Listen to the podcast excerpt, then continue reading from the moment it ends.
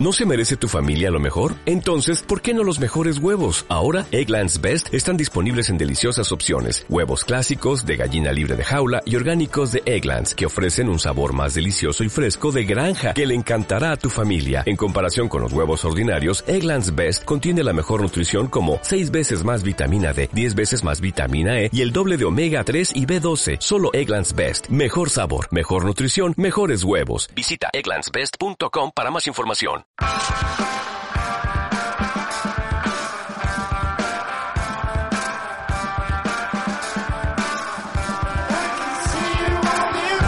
¿Qué tal? Muy buenas, bienvenidos una semana más. Volvemos después de Navidad, después de Año Nuevo. Ya en el año 2020, año de Eurocopa, año de Juegos Olímpicos, volvemos a la ciudad del fútbol.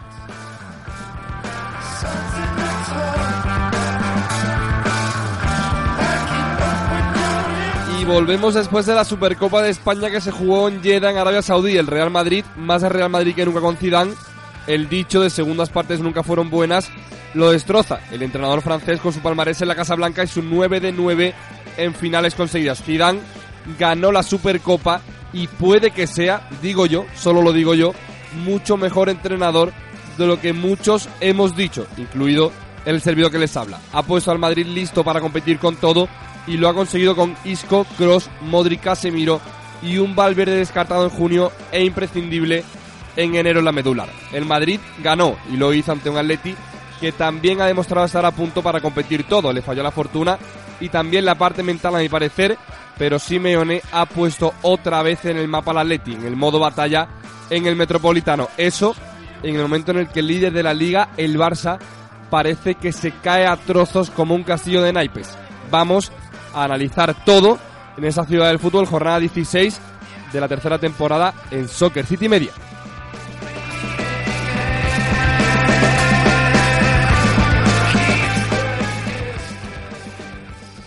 Suscríbete a nuestros podcasts en nuestro canal de iBooks, Soccer City Media. Always let the days slip away. I should have been making up my mind. I time. Sometimes I dream about going back, keeping all the things I left behind. But now I know you can't change the past. Way too young to know the reason why.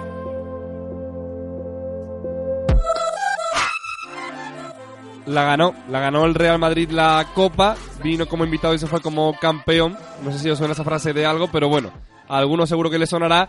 Y saludamos ya en el inicio de la ciudad del fútbol a Hugo Palomar. Hugo, ¿qué tal? Muy buenas. ¿Qué tal, Guille? Muy buenas. Encantado de tenerte otra vez por aquí con nosotros en Soccer City de la ciudad del fútbol, compañero de Diario As. También a Guille Cernuda. Guille, ¿qué tal? Muy buenas. Hola, muy buenas, ¿qué tal? Hugo, quiero empezar contigo. Eh, ¿Qué balance hacemos de la Supercopa? ¿Repetirías formato y sitio? Bueno, eh, queramos o no queramos, al menos durante cuatro años más, vamos a repetir eh, formato y, y sitio, que es lo que tiene firmada la federación. A mí personalmente me ha gustado, porque de una copa que era algo residual y demás, al final hemos hecho un evento futbolístico que por lo menos ha llamado la atención mediática, ¿no? Ujú. Entonces yo creo que, que es un punto positivo a favor de, de esta Supercopa. Quizá- quizás el sitio Arabia Saudí, bueno, pues por la connotación política que tiene, eh, no sea el, el más adecuado, pero es un aspecto en el que a mí personalmente no me gustaría entrar y prefiero hablar eh, eh, solamente de lo deportivo, que nos deja un balance muy positivo, sobre todo para el Real Madrid, que como tú bien has dicho, fue como invitado, se fue como campeón, una nueva final que gana Zidane, ya son 9 de 9 y desde luego nota positiva para los blancos. Pues sí, la verdad que sí, Guille, el formato, esa Final Four, llama mucho la atención y es muy mediática.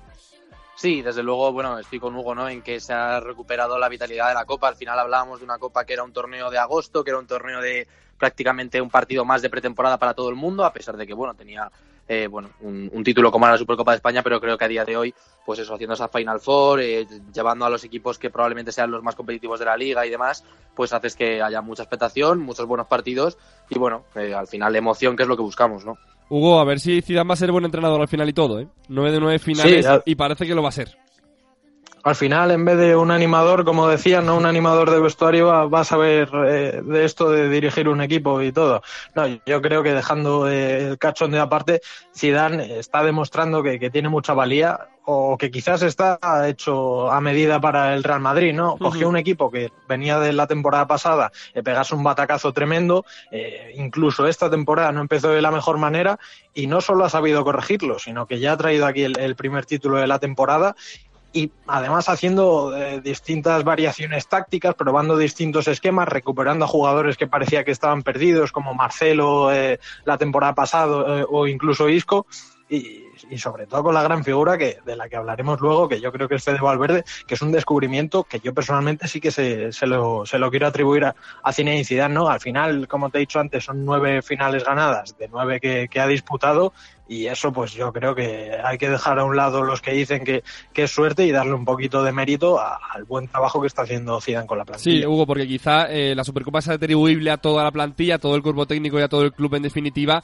pero el cambio táctico de jugar con cinco centrocampistas, de meter a un delantero siempre que sea Benzema, eh, va a estar ahí, eh, pero por detrás de un Valverde como interior, que es descubrimiento puro y duro de Zinedine Zidane, de un Isco recuperado por Zidane por delante de ese tribote en el centro del campo, es que Zidane ha dado con la tecla de un Madrid que a día de hoy, si el gol se lo permite, y digo el gol porque Hazard va a ser muy importante ahí para generar y para meter goles, puede competir para todo.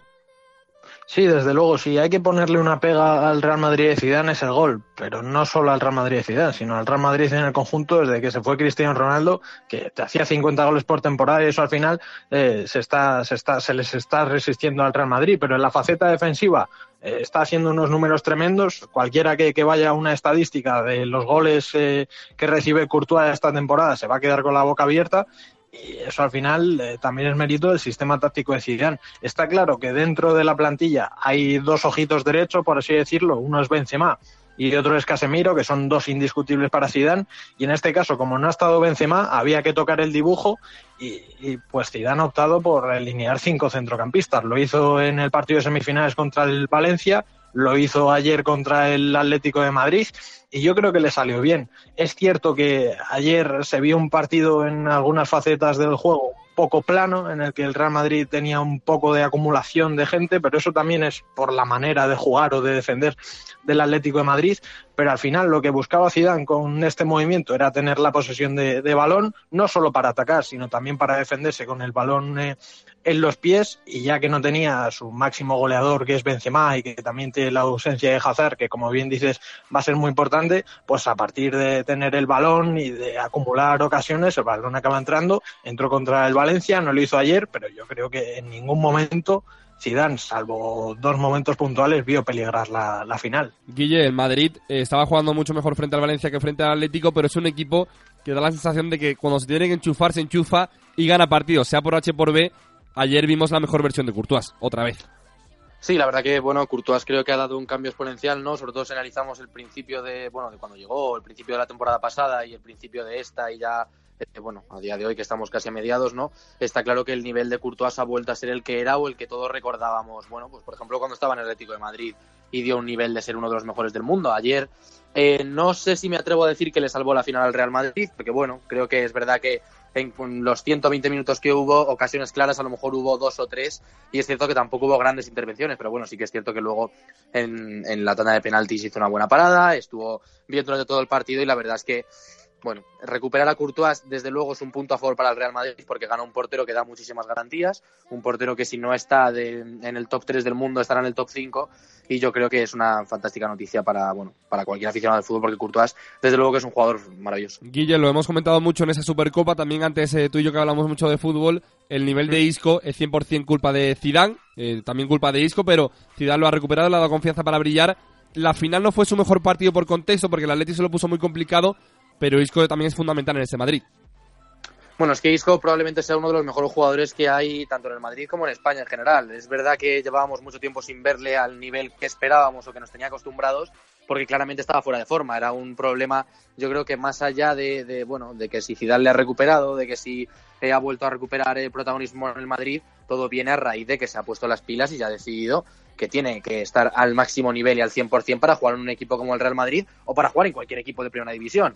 Es decir, creo que él mismo ha puesto las pilas y luego, desde luego, que Zidane le ha encontrado el huevo que le tiene que encontrar, porque tal y como decíais antes, creo que Zidane está empezando a demostrar, bueno, no empezando, sino está empezando a demostrar a aquellos que no considerábamos que era un gran entrenador, que sí que lo es y que sabe, bueno, que sabe lo que hace en todo momento y no, más allá de gestionar el vestuario, y bueno, creo que sí. Isco no, es verdad que ayer no hizo un partido sobresaliente, porque Isco puede aportar mucho más, pero bueno, la calidad técnica que tiene y la, el espacio de visión, lo que pueda abarcar en el campo, etcétera, creo que es bueno, de un jugador top y que además necesitamos, porque en la Eurocopa, en mi opinión, Isco es el jugador Sí. eh, bueno, estrella de España, ¿no? Se ha enchufado y en el mejor momento parece para llegar a la Eurocopa con Luis Enrique. Yo creo que va a ser parte de la lista, que puede ser parte Hmm. del titular. Habrá que verlo, pero hablando Hugo del en Madrid, por ponerle un pero a la final del Madrid, quizá no tuvo tanta profundidad como debiera, ¿no? Con ese Madrid de cinco centrocampistas, sí depende mucho el Madrid de Hazard para generar huecos por fuera, por dentro, y que los laterales sean ese, esos jugadores, tanto eh, Mendy en el lateral izquierdo como Carvajal en el lateral derecho,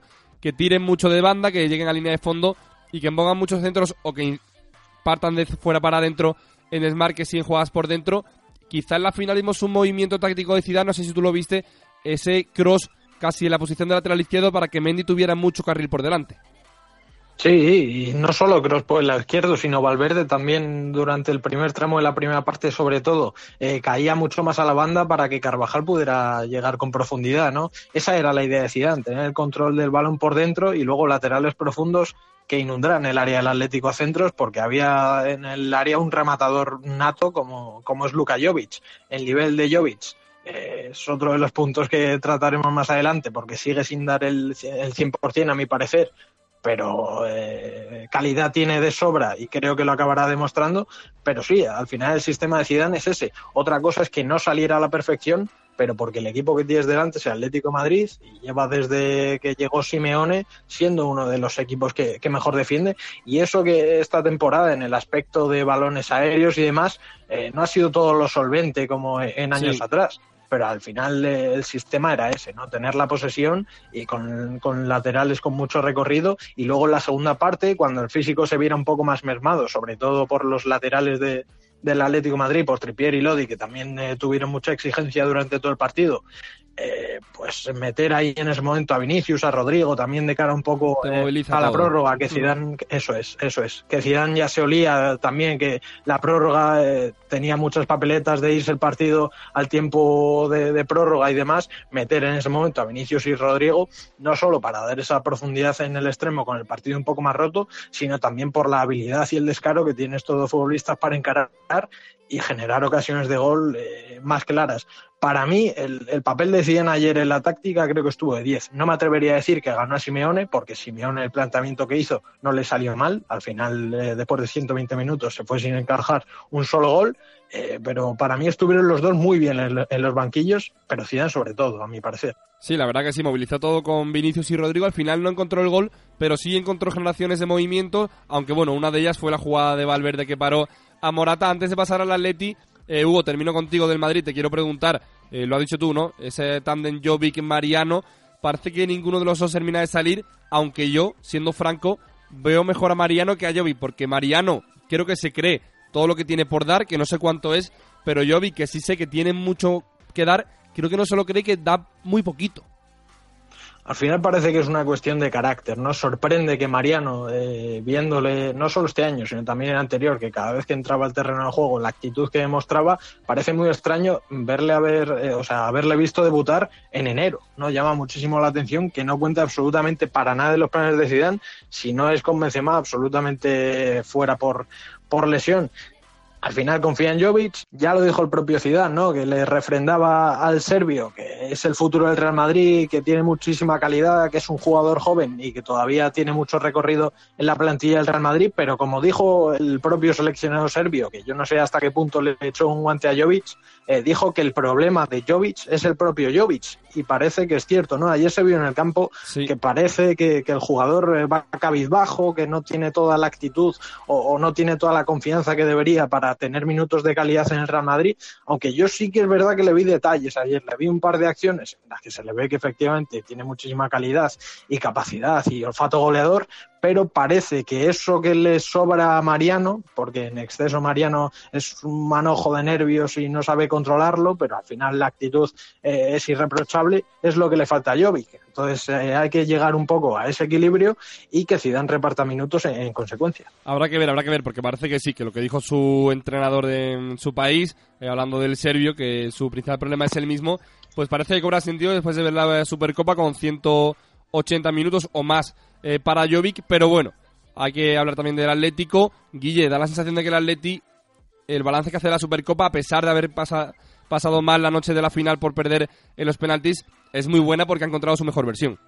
Sí, desde luego el balance es positivo. Al final se encuentra con que ha eliminado al Barcelona contra pronóstico, porque yo creo que el Barcelona era favorito, y luego contra el Real Madrid, eh, bueno, no, no pierde el partido. De hecho, vuelve a los penaltis, vuelve a la, al bueno, al casi ya mal fario, ¿no? que tiene Atlético de Madrid en los penaltis contra el Real Madrid, que parece que es incapaz de ganarle. Eh, bueno, ayer leía un tuit tuyo que decía que, que es casi incomprensible, ¿no? Como un equipo como el Atlético de Madrid pueda tirar tan mal una tanda de penaltis ante el Real Madrid. Yo creo que es que eh, le tiene comida totalmente la moral los blancos al equipo colchonero y en el momento en el que encima Saúl falla el primer penalti, pues ya se viene todo abajo. Bueno, creo, más allá de eso, creo que al final la tanda de penaltis es una lotería, ¿no? Es cierto que hay que ganarla, que el Real Madrid la gana y el Atlético de Madrid no, por eso es un justo vencedor.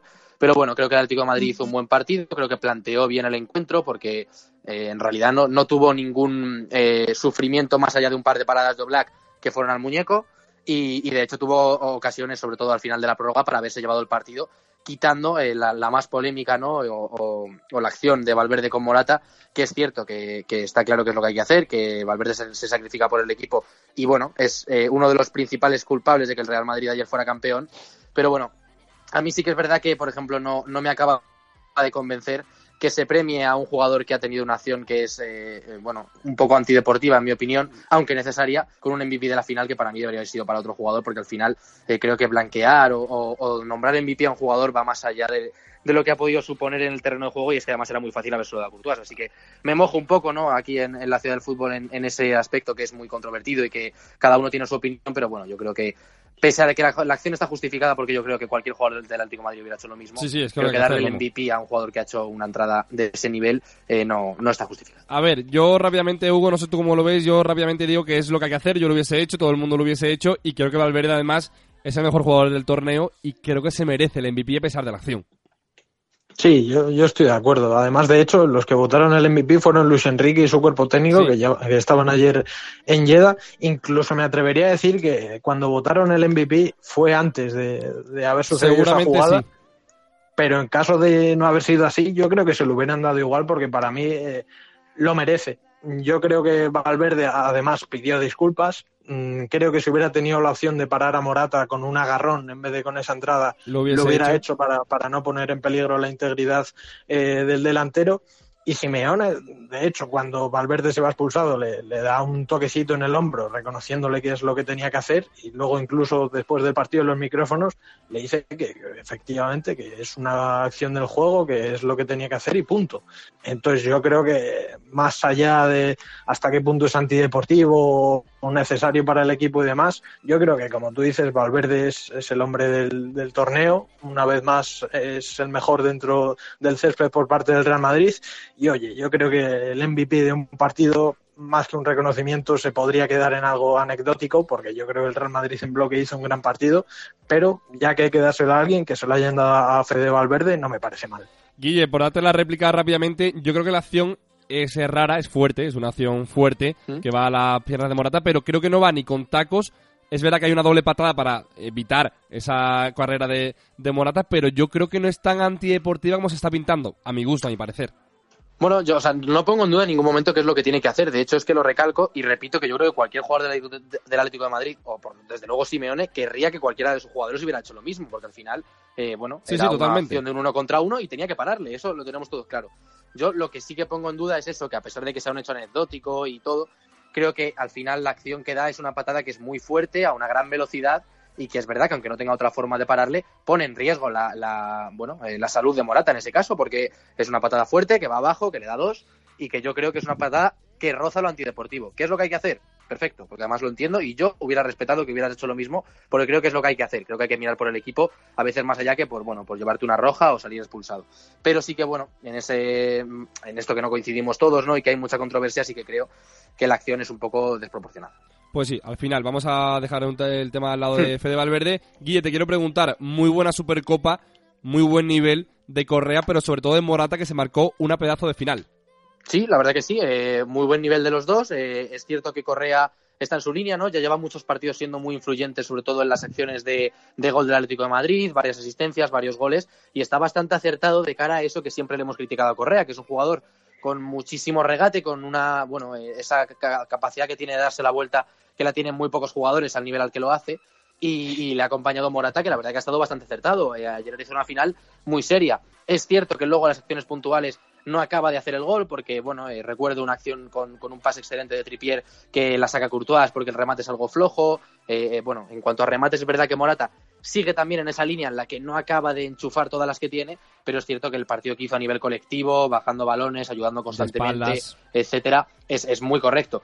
Para darle la nota negativa, ¿no? Y supongo que también luego íbamos a entrar en eso, eh, bueno, hay que destacar que el tercer hombre más ofensivo del Atlético Madrid, que sería Joao Félix, eh, bueno, pues se ha puesto en evidencia una vez más, dos partidos en los que su eh, su aportación ha sido prácticamente intrascendente, porque yo creo que el partido de ayer es, bueno, eh, roza no, sé prácticamente ni cómo calificarlo para un jugador que ha costado lo que ha costado y que está teniendo las oportunidades que tiene, porque es lo que yo eh, cada vez me cuesta más entender que un entrenador como Simeone y que, bueno, a, tantísimos y tantísimos jugadores les ha puesto tantas condiciones para ser titular, como fue Grisman, que tardó prácticamente 6-7 meses en empezar a jugar, como jugadores como Gaitán, que llegaron como eh, grandes estrellas y apenas pisaron el verde hasta que no estaban algo enchufados, me, me, cuesta entender el por qué a Joao Félix le da tantas y tantas oportunidades cuando su nivel está eh, claramente lejos de aportar algo al equipo. Guille, eh, Hugo, lo, lo, decimos, ¿no? Al final es un ensayo fallido. Cuanto menos decepcionante la aportación de Joao Félix en esos primeros meses en el Atleti. Sí, mm, pero porque yo creo que no se sabe adaptar.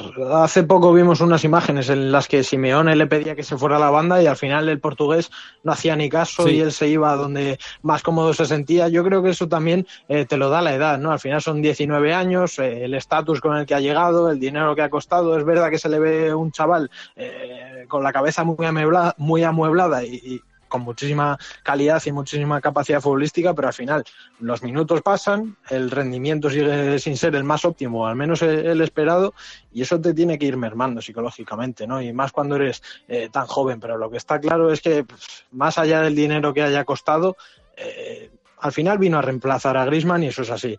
Grisman, eh, al que le guste bien y al que no también, dentro del Atlético de Madrid, no es que marcase una época, pero sí que era el que llevaba la batuta, era el goleador, era en el sí, que sí. se centraba el, el, ataque y eso lo ha reconocido el propio Simeone, que Grisman es, era el hombre más importante que tenían ellos en el ataque. Y al final Joao Félix ha venido para suplir esa baja que fue Grisman y de momento no lo está consiguiendo y el gol es una de las facetas que les está, se le está resintiendo al Atlético Madrid y si no es por Morata irían incluso muchísimo peor porque para mí no solo en el partido de ayer sino en bastantes partidos atrás y no solo porque sea el único de los pocos que mete goles Morata está siendo de los mejores del Atlético. Pues sí, el más del Atlético se lo llama Morata y Correa y el menos Joao Félix rápidamente Guille, 30 segundos Lodi parece no ser tan del agrado de Simeone para grandes partidos. Bueno, es que Lodi es otro jugador que tiene muchísima proyección, eh, llega además de una liga inferior, ¿no? Como la brasileña, se tiene que acostumbrar un poco, sobre todo, a, a lo que juega Simeone. Es cierto que en, a nivel ofensivo va muy bien, porque tiene muy buen centro, tiene muy buena pierna y tiene bastante velocidad, sobre todo un buen control orientado, pero es cierto que a nivel defensivo aún todavía le queda y está claro que Simeone, en cuanto puede, le cambia, mete a Saúl en el lateral izquierdo y apuesta por, bueno, ese control al que Simeone tiene una cierta obsesión por no conceder nada al rival y bueno, por perder algo de ataque ganando algo de defensa que lo da Saúl. Pues bueno, pues eh, ahí queda dicho todo lo de Lodi. Habrá que ver también el futuro de Marcos Llorente, que sí está trabajando mucho para ganarse momentos sí. y cuando tiene minutos lo hace, pero habrá que ver. Pasamos ya a página de la final, no sin antes despedir a dos grandes analistas, a dos grandes periodistas como Guille Cernuda. Guille, muchas gracias.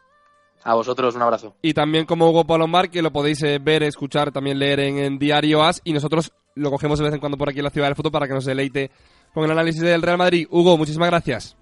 Siempre un placer, Guille, un abrazo. Vamos ya con el Barça, seguimos con la Supercopa, pero vamos a con el Barça de Xavi, de Pimienta o de Valverde. Vamos con ello. Síguenos en Twitter, arroba Soccer City Media. You wanna let me know, now that you've let me go. life is better still. And I guess somehow you'll just keep on coming back. I wanna let you know now that you've let me go. Life is better still. And I guess somehow everyone says you're coming back. Pues ya hemos hecho balance de la Supercopa en clave Real Madrid, en clave Atlético Madrid, en clave final, la final que vivimos este domingo en Lleda a las 7 de la tarde hora española. Pero hubo un equipo que no estuvo en la final, sí se le esperaba, pero no consiguió llegar. Otro, eh, bueno, pues manchurrón negro en la chaqueta del Barça de Valverde. No solo de Valverde, el Barça de Valverde, de Messi, de Piqué, de Luis Suárez. Un Barça que vive horas eh, convulsas. Desde Barcelona hablamos con Albert Blay. Albert, ¿qué tal? Muy buenas. ¿Qué tal, Guille? ¿Cómo estás? Muy agradecido de tenerte por aquí en la ciudad del fútbol. Lo primero que te quiero preguntar es cómo lo vives tú desde allí.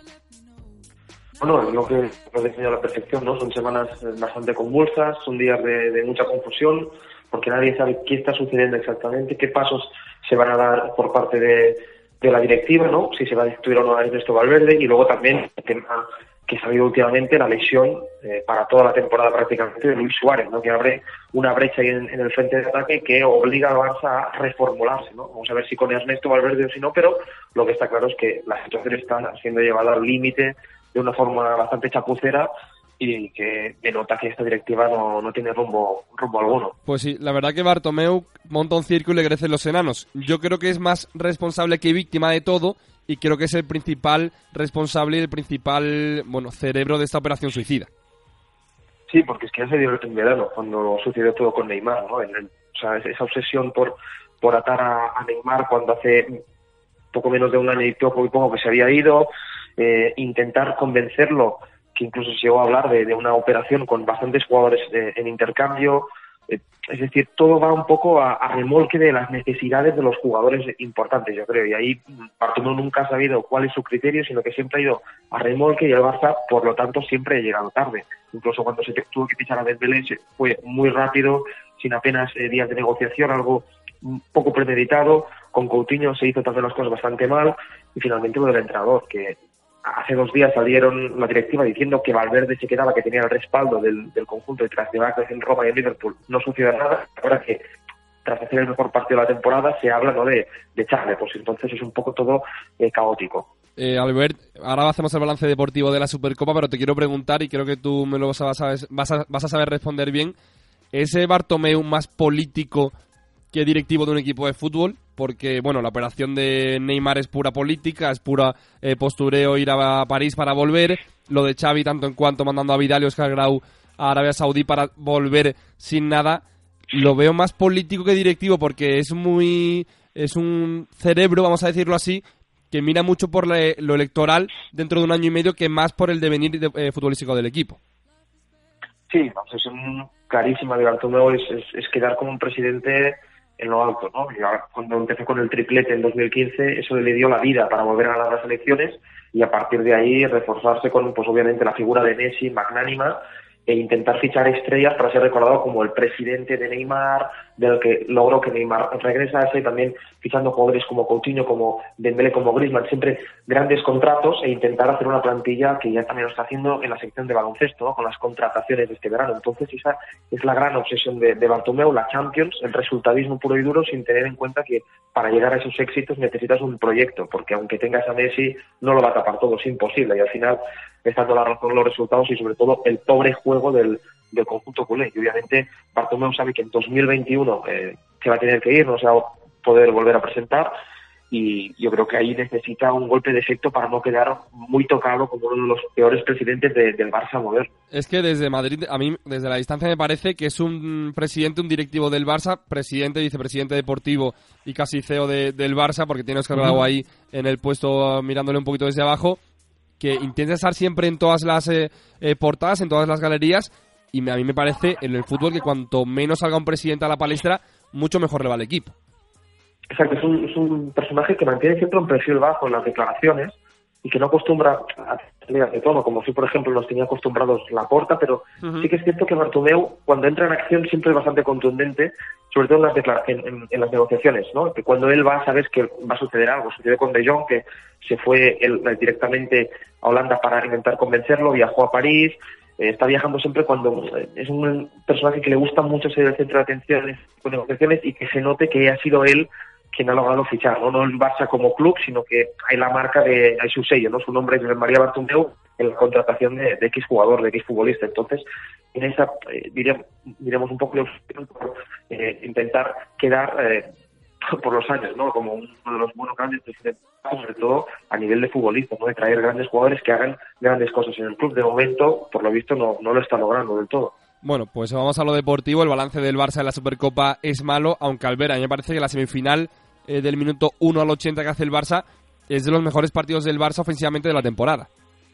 Sí, para mí, eh, lo dije, ¿no? Yo creo que es el, fue el mejor partido del Barça ante un equipo grande, como el Atlético. Pasa que, claro, eh, te, vas con, te vas con el resultado que te vas, con la derrota, y allí, digamos, un poco el ambiente que hay en, el aficionado, en la prensa sobre todo, es de, mucha crítica, mucha crispación por otra derrota en otro título. Obviamente, si te quedas con los resultados, perdón, si dejas de a un lado los resultados, el juego mostrado fue el camino medio, creo. Al final, eh, el camino es se empieza a vislumbrar y lo decía Messi, que no suele salir a rueda de prensa, y en zona mesa decía que, bueno, pues eh, habían encontrado un poquito la luz del fútbol, del buen fútbol del Barça, y no habían conseguido resultados, pero da la sensación de que Arturo Vidal es eh, imprescindible en este equipo, es providencial porque, bueno, lo que vimos eh, ayer de Valverde, que hemos comentado con Guille y con Hugo, en la Supercopa de España, en la final, da la sensación que en el Barça nadie sabe parar el partido y el único que tiene la fórmula es Vidal. Arturo Vidal es una pieza que mm, es que, que yo para mí es buena que esté, porque te da soluciones, te da alternativas, te da matices en el juego, pero a veces es una mala noticia que sea el jugador imprescindible, ¿no? O que sea Sí. de las mejores noticias en el primer equipo, porque al final es eso, es un jugador que por sus características sabes que te va a aportar X cosas, pero que otras muchas muy importantes que sobre todo te da Artur no te las va a poder. Entonces es un poco contradictorio con Arturo Vidal. Sí, al final, eh, para mí, esa frase de cuanto peor para todos mejor es la que le viene mejor a Arturo Vidal, porque Exacto. cuanto peor vaya el Barça, mejor le va al Vidal, y es muy mala noticia para el. Barça que Vidal sea imprescindible y el mejor de este equipo.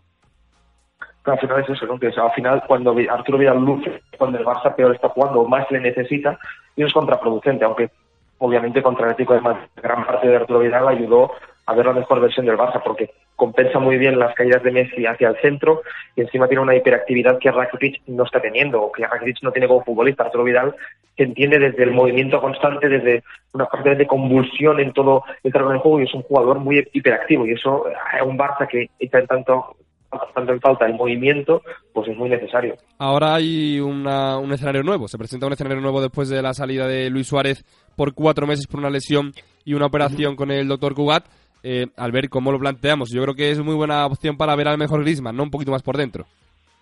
Es que es una opción para el Barça se llegar a tocar cosas, ¿no? Yo creo que eso es una obviedad porque el equipo eh, se entiende desde Luis Suárez, su peso jerárquico en el equipo es importantísimo, es clave, es uno de los jugadores más importantes y sin Luis Suárez es imposible copiar lo que está haciendo el Barça, ¿no? Entonces, op- muchas opciones, yo creo que lo más interesante sería acercar a Griezmann al centro e- y poner un extremo en el lado izquierdo que abra el campo. Yo creo que Ansu Fati eh, podría tener bastantes minutos y cuando vuelva a Dembélé en- dentro de tres semanas o más o menos, pues también tiene una buena opción para re- reivindicarse, ¿no? Van Dembélé. Entonces el Barça ahí puede agradecer tener un jugador más por fuera, ganar un poco de amplitud, un poco más de agilidad en fase ofensiva y que Griezmann obviamente salga de ese costado. Yo creo que pueden ser ventajas, pero es cierto que los goles de Luis Suárez eh, del día a día, sobre todo liguero, se van a echar mucho en falta, ¿no? Yo Y no sé- que compensar.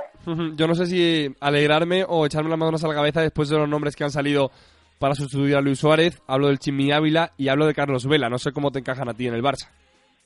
de Carlos Vela, a mí me parece que es un jugador ahora mismo con la edad que tiene y todo más parecido a Griezmann. Es decir, tiene mucha calidad obviamente, pero que es un jugador poco dado al desmarque, poco dado a, a romper al espacio y sería, yo creo que un, un- bastante contraproducente. En cambio, el, la- el nombre del Chimi Ávila obviamente está haciendo un año un añazo en, en el. Osasuna, un temporada que viene de hacerlo también en el Huesca, es un jugador que a mí me encanta personalmente. Creo que es un, un delantero que se baste prácticamente él solo, que tiene muchísimo recorrido, que cae en banda, que tiene calidad para eh, asociarse con sus compañeros, que sobre todo está constantemente eh, dando soluciones y ofreciendo apoyos a, a, los compañeros. Tiene mucho gol el Chimi Ávila también. El salto del Osasuna al Barça eh, es muy importante, ¿no? Yo creo que con lo que hay ahora mismo en el primer equipo se podría y se debería poder tirar, aunque una contratación por un precio menor de un jugador que aceptase su rol, que no sea un Boateng, por ejemplo, pues yo creo que tampoco iría, iría mal. Eso es la clave, que no hay margen económico para hacer un gran fichaje imagínate, por ejemplo, el de Lautaro eh, Martínez de, desde Italia, pero es verdad que el Barça puede sobrevivir con lo que tiene, aunque le falta gol al equipo y le falta gol ya con Luis Suárez, imagínate sin él. Pero es buena oportunidad, como dice Albert, para ver al mejor Griezmann por dentro, intentar ver a un jugador que la banda izquierda de algo de movilidad ante un Jordi Alba Albert, y ya termino con esto, que no está dando su mejor versión en los últimos partidos. Sí, Jordi Alba yo creo que es que es un jugador que tiene muchísima carga de, de, minutos y sobre todo de responsabilidades. No se ha logrado nunca darle con un sustituto que pueda un poco paliar su ausencia, ¿no? No lo fue con Dean, no lo fue tampoco con Junior Circo.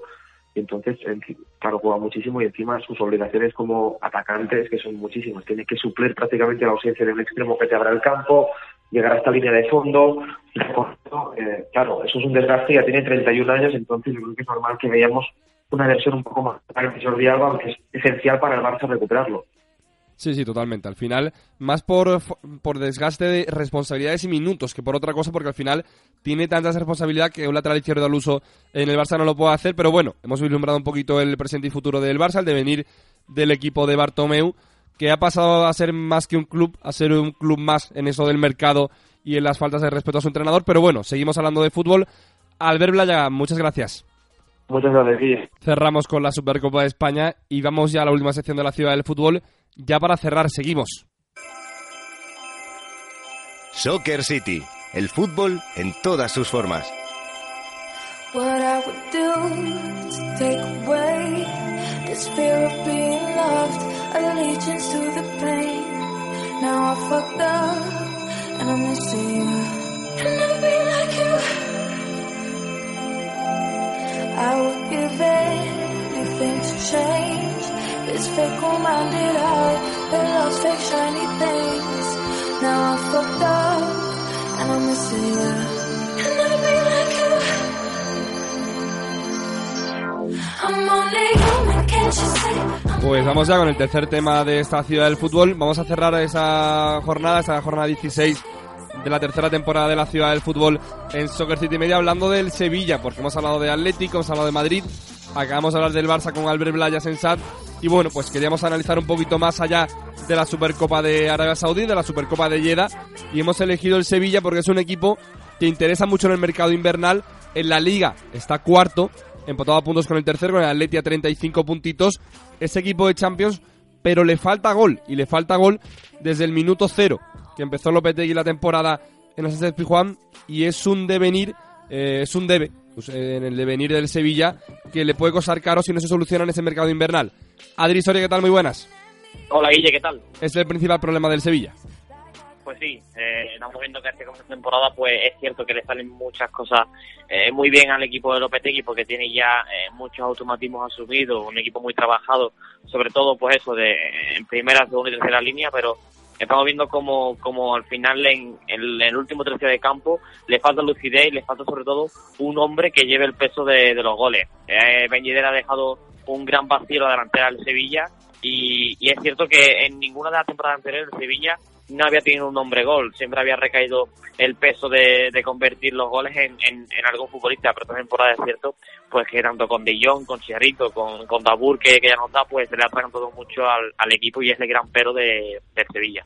Del primero al décimo tercero de la tabla, solo Atlético y Atlético llevan menos goles que el Sevilla a favor. El Atlético lleva 22 goles a favor en 19 partidos, en los mismos partidos uh -huh. el Sevilla lleva 24 y el Athletic Club lleva 20. Al Sevilla en concreto y al Atlético Sevilla Atlético en general, el gol se le está se le está atragantando mucho, pero es que el Sevilla, eh, sin, paradójicamente, hizo grandes fichajes, eh, hablo de grandes amortizaciones, aportaciones en lo económico de fichajes, puso el taco encima de la mesa por delanteros como Luke de Jong y Dabur en verano.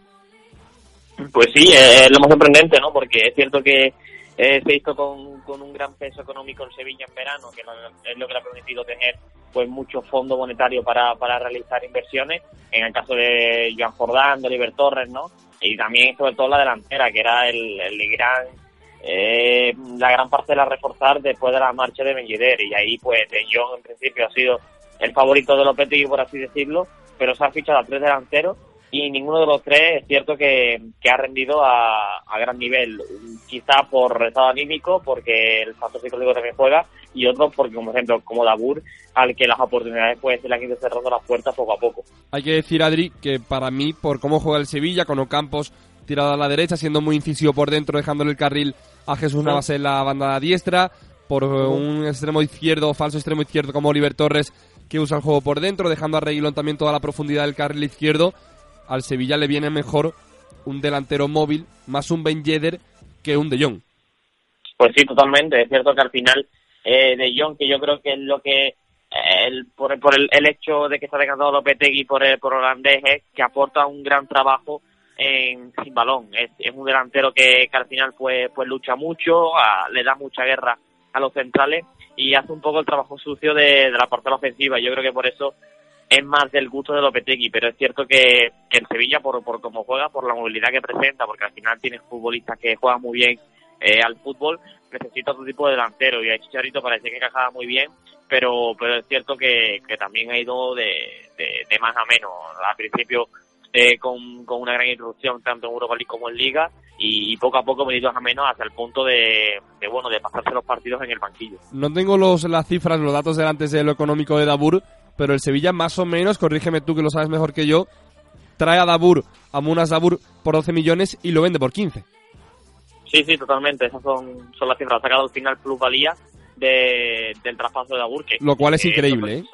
sorprendente, claro, porque bueno, al final eh, puedes a lo mejor eh, intentar paliar un poco para que no haya muchas pérdidas, pero al final lo que ha hecho es sacar beneficios de, de una renta que, que bueno, que, que el Sevilla prácticamente eh, ni, ni había amortizado ni, ni había comenzado a, a, darle minutos al final. Así que bueno, un jugador que, que no ha tenido minutos con Lopetegui ni, ni ha disfrutado de, de, oportunidades en el Sevilla, al final le saca le saca pues pues rédito a esa operación y, y, y vendrá bien para, para en este mercado invernal eh, lanzarse a por, a por la figura del 9. Hay que decir que si algún pero, si alguna manchita tiene Lopetegui en todo lo bueno y lo bueno y lo bueno que está uh -huh. haciendo en el Pizjuán, es lo de Dabur, un delantero que vino por 12 millones de euros, apuesta de la, de la dirección deportiva, apuesta de no cualquiera, apuesta de León San Fernando Monchi, ¿no? Y al final sí. no le da minutos, no le da oportunidades. Lo poquito que ha jugado, sobre todo en Europa League, ha demostrado que es un delantero que por lo menos tiene gol, algo que le falta al Sevilla, pero bueno, sale dejando una plusvalía en el Sánchez Pijuán, un problema menos para Lopetegui. Ahora el problema sigue ahí, la falta de gol, eso ya vigente en orillas de Nervión y ya suenan nombres, Adri, para ocupar esa plaza de Dabur, incluso para ser delantero titular, por delante de Chicharito y de De Jong, a mí el que más me cuadra por lo dicho antes, por el perfil. Un delantero móvil, que también puede saber jugar de espaldas, que ataca mucho el espacio, que se puede entender con Ocampos y con Oliver Torres, que puede pisar área llegando también en segunda línea, es Paco Alcácer.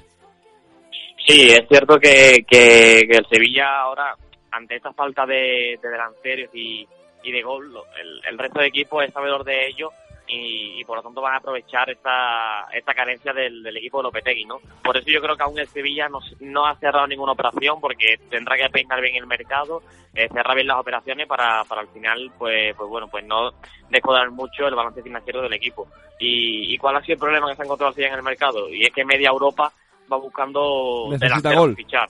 Claro, eh, se relacionó eh, desde la Premier League, aunque fue sin rumores, pero se relacionó Giroud, que al final parece lo tenía que hacer hecho con el Inter.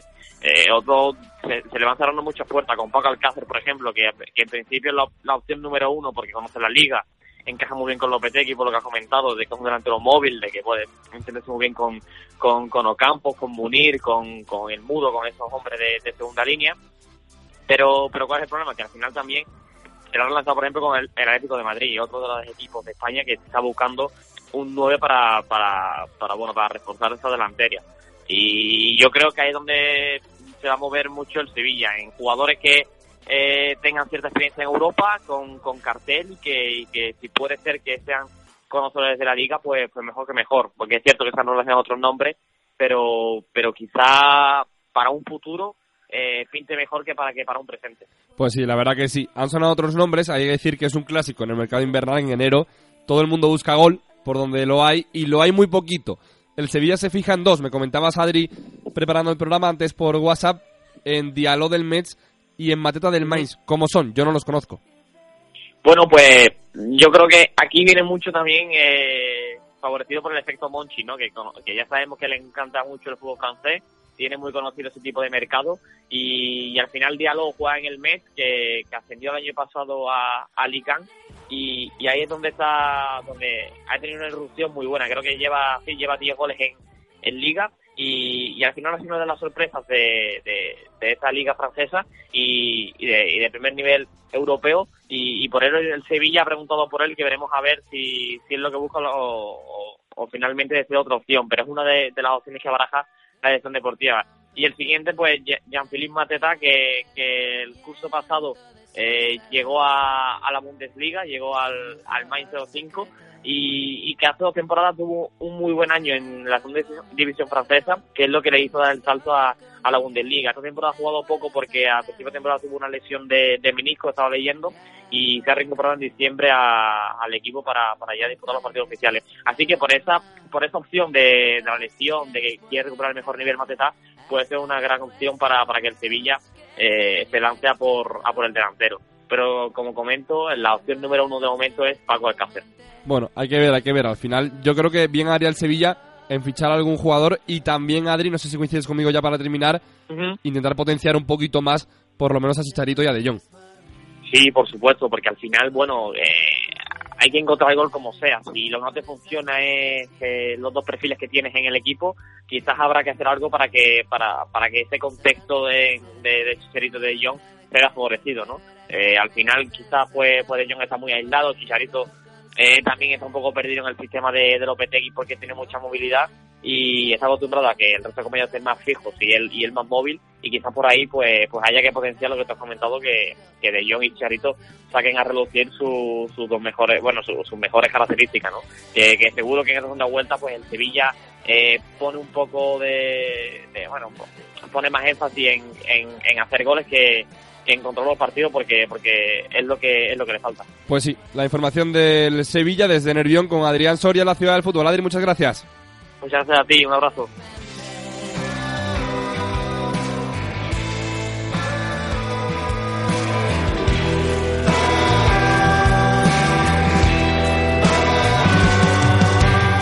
Y ojo porque este fin de semana juega el Sevilla en el Bernabéu, juega el Sevilla frente al Real Madrid. Hay partidazo gordo, lo comentaremos todo. El Sevilla-Real Madrid, el Real Madrid-Sevilla en el Bernabéu y toda la jornada de la Liga que ya vuelve, se ha hecho esperar en 2020 en la ciudad del fútbol la semana que viene. Os esperamos, muchas gracias.